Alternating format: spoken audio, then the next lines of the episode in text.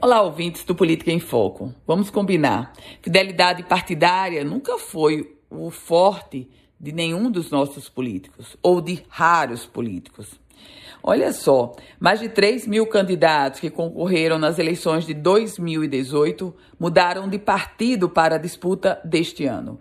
Esse total supera em 31% a quantidade daqueles que também trocaram de legenda entre 2014 e 2018. Os dados fazem parte de um levantamento com base nas informações do Tribunal Superior Eleitoral. No comparativo, não foram consideradas trocas de, de, nomes das legendas e as fusões entre os partidos, apenas candidatos que migraram para outros partidos. Um candidato que era do PSL e agora está no União Brasil, que é a fusão do PSL com o DEM, claro que não é considerada mudança. Os especialistas, eles apontam os seguintes motivos para o aumento das trocas.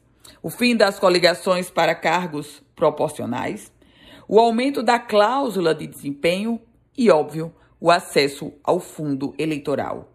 A cláusula de desempenho, por exemplo, obriga que os partidos tenham votos suficientes para continuar tendo acesso a recursos públicos de financiamento.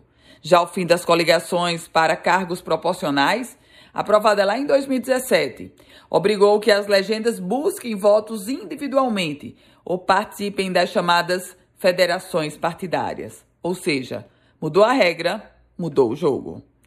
Eu volto com outras informações aqui no Política em Foco com Ana Ruth Dantas.